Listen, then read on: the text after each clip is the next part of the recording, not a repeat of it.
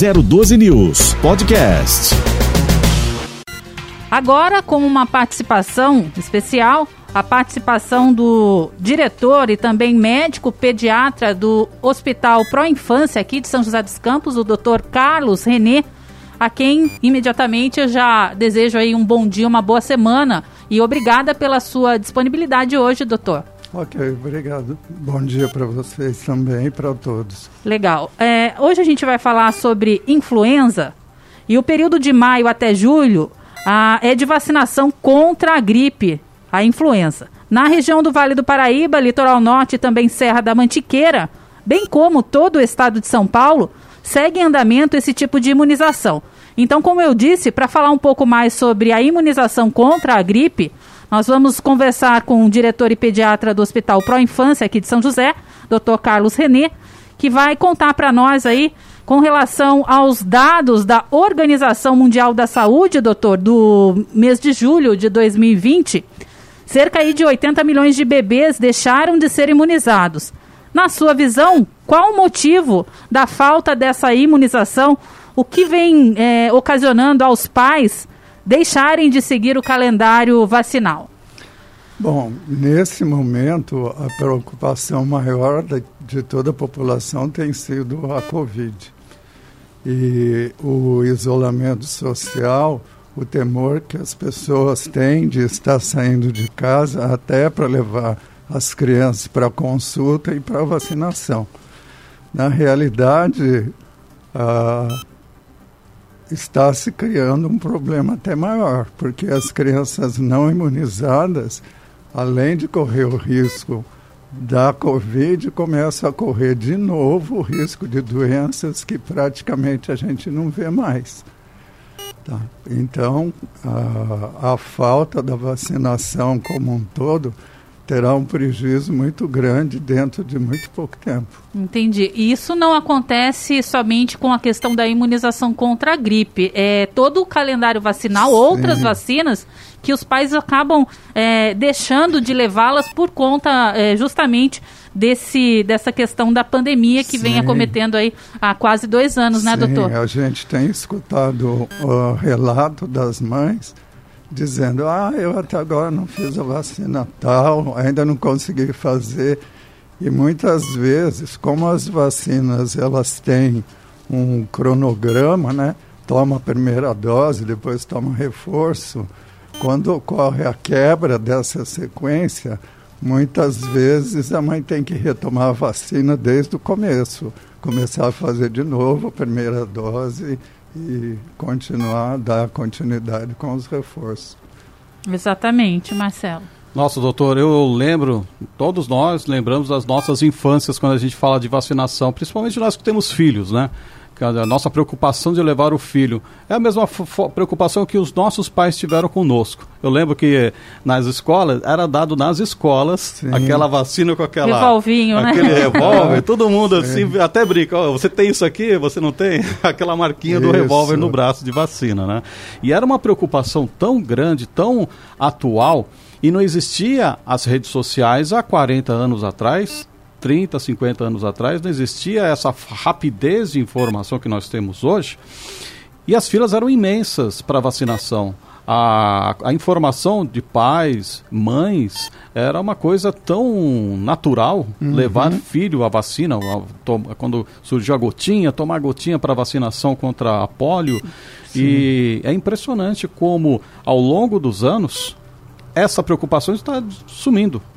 Né? E a gente está tentando entender como é que essa preocupação deixa de ser um hábito das famílias. O que leva essa preocupação a deixar de ser um hábito entre as famílias? É, como uh, o, o sistema nacional de vacinação está sendo, nesses últimos anos, muito completo, o número, a incidência das vacinas, das doenças diminuiu muito. Tá?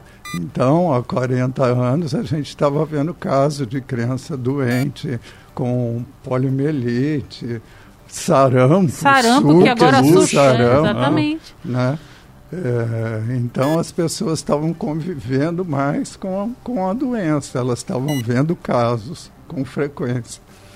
E depois, quando começou a, a, a ter campanhas de vacinação com um, atingindo porcentagens muito altas de comparecimento, as doenças começaram a se tornar menos conhecidas. Menos conhecidas assim, no aspecto de estar tá vendo a gravidade, a criança, nossa, a criança teve sarampo, teve pneumonia, foi internada, a criança morreu, né? E hoje, com a vacinação, a gente pouco vê casos graves. Sarampo agora que está começando a aparecer Novamente. de novo Exatamente porque as pessoas deixaram de se preocupar com a vacinação. E essa, essa falsa sensação de segurança, de não estar vendo mais determinadas doenças, pode levar as pessoas ao relaxamento por Sim. completo e até nem lembrar de tais vacinas, né? tais doenças. Né? E, e não fazendo a vacinação, certamente a quantidade de casos vai começar a aumentar de novo. Uhum. Então, em relação à influenza, por exemplo, a vacina da influenza, ela foi colocada no calendário básico de vacinação em 1999. Naquela época existia casos de influenza, mas o grupo maior de risco era a faixa acima dos 60 anos, né? E quando teve a pandemia de influenza em 2009, uma pandemia que começou no México e se espalhou praticamente pelo mundo todo e teve meio milhão de mortes. É, comparando com o Covid, hoje parece pouco, mas meio milhão de pessoas. É expressivo o número é expressivo. Também. Então, a partir de 2009, com a epidemia da pandemia da influenza, a vacina de influenza passou a ser feita para a faixa etária de seis meses até os idosos. E com isso, a, a quantidade de casos e a gravidade de casos de influenza diminuiu bastante. Então, hoje, a nossa convivência com a influenza é bem menos dramática do que foi há muitos anos. Mas a gente não pode esquecer que, se as pessoas pararem de se vacinar contra a influenza, nós vamos começar a ter um aumento de casos novamente e casos com gravidade. Com certeza, certamente. Inclusive, nós recebemos aqui numa outra oportunidade, doutor, a secretária de saúde aqui de São José dos Campos, e, que ela, aliás, estava no início da campanha de imunização contra a influenza, que elas, ela nos disse que ah, a procura estava muito baixa, o Sim. índice muito baixo. Isso na rede municipal. Sim. Na rede particular também na está baixo? Na rede particular também. Esse ano nós tivemos uma queda mais ou menos de 30% a 40% da procura. Na ocasião da secretária de saúde aqui no estúdio da 012 News, havia sido vacinado ou imunizado cerca de 16% da população, muito baixo realmente, né? Uhum. Então, é, mais o, o hospital o pró-infância, ele tem algo diferenciado, especialmente nesse período aí de pandemia, aqueles pais que não querem sair de casa para levar o seu filho à, à, vacinação contra a influenza, de que forma o Hospital Pro Infância vem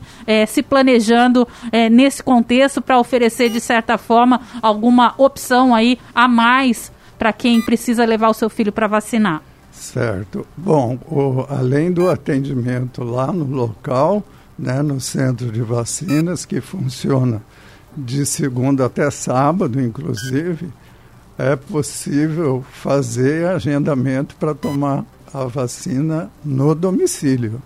Tá? A pessoa liga, faz um agendamento e toma a vacina em casa, não precisa sair para levar um idoso ou para levar uma criança para tomar a vacina de gripe. Certo, não é só. Então, o pró-infância ele tem um atendimento voltado para a criança, mas lembrando que essa imunização contra a influenza, é ela pode ser feita adultos. tanto para adulto quanto para criança Isso. também, né? E pode ser feita lá no local e pode ser feita a domicílio.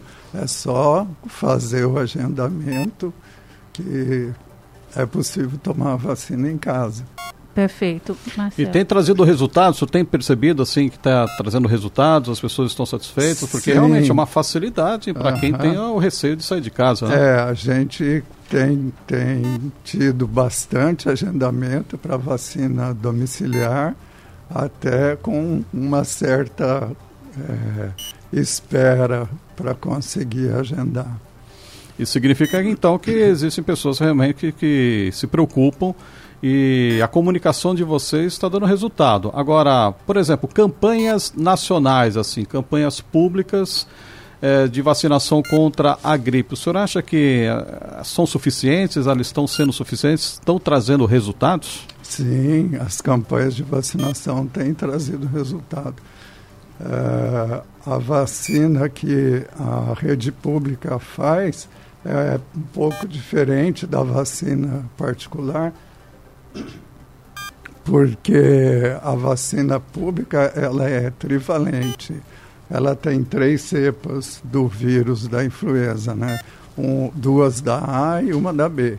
E a vacina que está sendo feita na rede particular, ela tem duas cepas de A e duas cepas de B, que são, no momento, as mais frequentes. É, Inclusive, o Instituto Butantan já está fazendo o teste para, na próxima campanha de vacinação contra a influenza, a rede pública está disponibilizando a vacina quadrivalente. Uhum. É muito importante essa questão, inclusive era, é, é, eu ia até também é, fazer esse questionamento ao senhor, porque muita gente não sabe a diferença da vacinação contra a gripe na rede municipal e da rede privada. Agora nós já temos a informação passada aqui pelo Dr. Carlos Renê, que a diferença está na, na cepa, né, de uma certo. vacina para outra. Agora, com relação à rede privada, é, qual o valor aí é, oferecido uh, pelo hospital com relação a essa vacinação, doutor? O preço o da preço. vacina é 120 reais. Certo. Isso é, é, somente uma dose no caso, né? Isso. Com a quadrivalente, né? Isso. né? Perfeitamente. Nós lembramos então que uh, os interessados eles podem procurar aí o Hospital Pro Infância até para fazer o seu agendamento, há algum valor acréscimo é, sobre esses 120 para aqueles que solicitam sim, a vacinação para fazer? Vacinação domiciliar, sim, existe um acréscimo. Perfeito. Aí depende do número de pessoas, né? Ah, o valor varia se é uma pessoa ou se é um grupo de pessoas, porque além da vacina domiciliar pode ser feita também, como a gente já fez, em casa de idosos, né?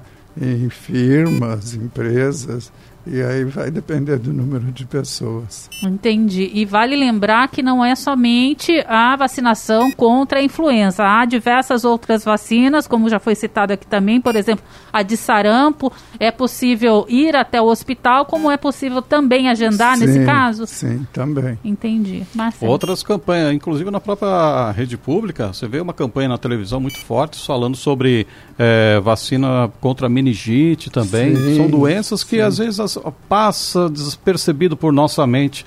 É, e eu lembro quando meu, meu, eu também vacinei meus, meus filhos na rede na, na pública e na particular. Na particular, a gente sente um pouco mais de segurança, né? Porque, porque há um, um, um cardápio, vamos dizer assim, uma oferta de possibilidades de vacinas que dão para gente, como pais, mais segurança, né? Uhum. E é o que vocês oferecem também, né? Sim, a gente tem uh, para oferecer lá no centro de vacinação todas as vacinas que existem na rede e mais algumas vacinas que uh, têm algumas características especiais.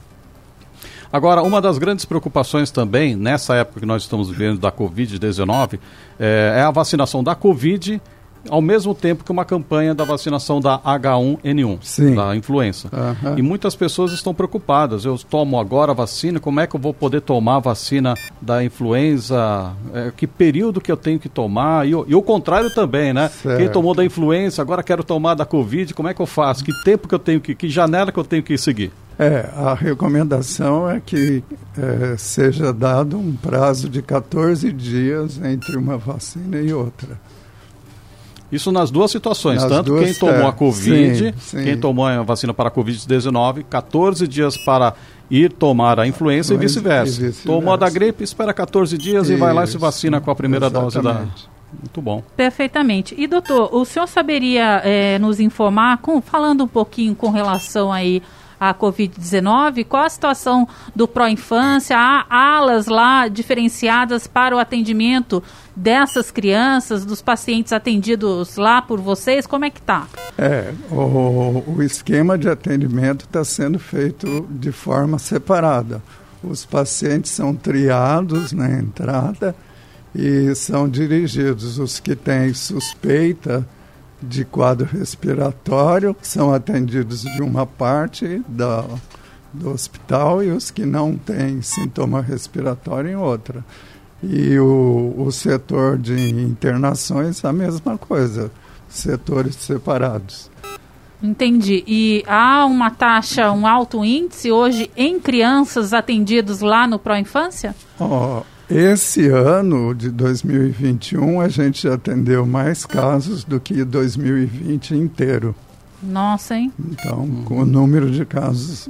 O que significa que, uh, num primeiro momento, foi dito que a alta taxa de contaminação estaria mais em idosos. Esse quadro, então, pelo jeito, está tá diferenciando? Já não se pode mais falar assim. O número de casos em criança e adolescente esse ano está sendo muito maior do que o ano passado. Doutor, há uma preocupação que surge na, na, em todo cidadão. Por exemplo, foi descoberto agora recentemente uma nova variante híbrida da, de uma, da, da híbrida indiana, da híbrida, se não me engano, da britânica. Sim. Ou seja, é um, é um tipo de vírus, é uma cepa que ela acaba criando recursos para sobreviver, para ampliar sua, sua propagação. Ela acaba criando facilidades para ela uhum. mesma, né? Agora, quando nós estamos vacinando um grupo grande de idosos, depois essa, essa, os idosos vão diminuindo as internações, está dando resultado. Sim. O vírus parece que ele se adapta, inclusive, para atuar em pessoas mais jovens, ou seja, será que há uma possibilidade de, dessa adaptação de um vírus é, se reforçar, inclusive, para atingir mais, mais, pessoas mais jovens ainda, quem sabe até crianças no futuro? É, o, a função dessas mutações, dessas novas cepas do vírus, é exatamente para que ele tenha condições de se adaptar, por assim dizer, em novos ambientes, ou seja, pessoas de faixas etárias diferentes. Tá? E a, a, a, quanto mais o vírus se dissemina, enquanto mais pessoas ele passa, mais a possibilidade e facilidade dele estar sofrendo essas modificações essas variações. E está se adaptando, né? Para novos corpos, novos exatamente. organismos. Por isso exatamente. a importância da imunização em massa o quanto antes para tentar, de certa forma, controlar Como, né, essa exato. pandemia. Como, como eu falei da pandemia que houve do vírus influenza em 2009, na, até aquela época se pensava que o vírus só uh, atingia pessoas idosas, acima de 60 anos. E a partir dessa pandemia que houve, eles uh, tomaram conhecimento que as características do vírus estavam mudando e ele se disseminou para todas as faixas etárias. É né? isso. Isso dá um então, alerta para a gente, uma esperança que os laboratórios comecem quanto antes a fazer testes com pessoas, com crianças inclusive, sim, né? para poder saber da eficácia da vacina contra o Covid. Bem, são 8 horas mais 47 minutos. A gente está falando aqui com o Dr. Carlos Renê, ele que é diretor do Pro Infância e também pediatra, que hoje veio conversar conosco a respeito da imunização contra H1N1 a, a influenza. É, só para a gente, então, é, ir encerrando já a participação do doutor aqui conosco, existe a possibilidade, doutor, de que em breve o hospital também disponibilize a imunização contra a Covid, além da influenza e todas as outras vacinas? Sim, a, a, nós estamos dependendo só da autorização para que as, a rede particular possa comprar as vacinas contra a Covid, certo? Porque uh, a gente já tem contato com os fornecedores, só está dependendo dessa autorização. E isso muito provavelmente deve acontecer ainda este ano? Provavelmente. Até o final do ano a gente espera ter essa possibilidade. Bacana. Marcelo? É, é isso aí. Muito obrigado, doutor. É, inclusive, nessa questão da, da, adquisição de vacinas, é um dos grandes requisitos, principalmente da Pfizer, né? Que a princípio exigia um controle mais rígido de temperatura, né? Uhum. E vocês têm possibilidades de atender todos esses requisitos do sim, Ministério, correto? Sim, correto. É isso aí. São 8 horas mais 49 minutos, então a gente mais uma vez agradece a participação do Dr. Carlos Renê hoje, presencialmente aqui em nossos estúdios da 012 News, no primeiro jornal, contando um pouquinho sobre uh, o serviço realizado pelo Hospital Pro Infância, que você pode, inclusive, como ele mesmo disse, agendar e fazer a imunização aí no seu prédio, no seu condomínio, enfim, pode acontecer essa imunização em casa, a domicílio, basta que entre em contato com o Hospital Pro Infância para fazer o agendamento. E no caso da pessoa que quiser então agendar, doutor, qual o telefone de acesso que o senhor pode disponibilizar aqui para quem está nos acompanhando? O telefone é o 3946 7866. 66. 012 News Podcast.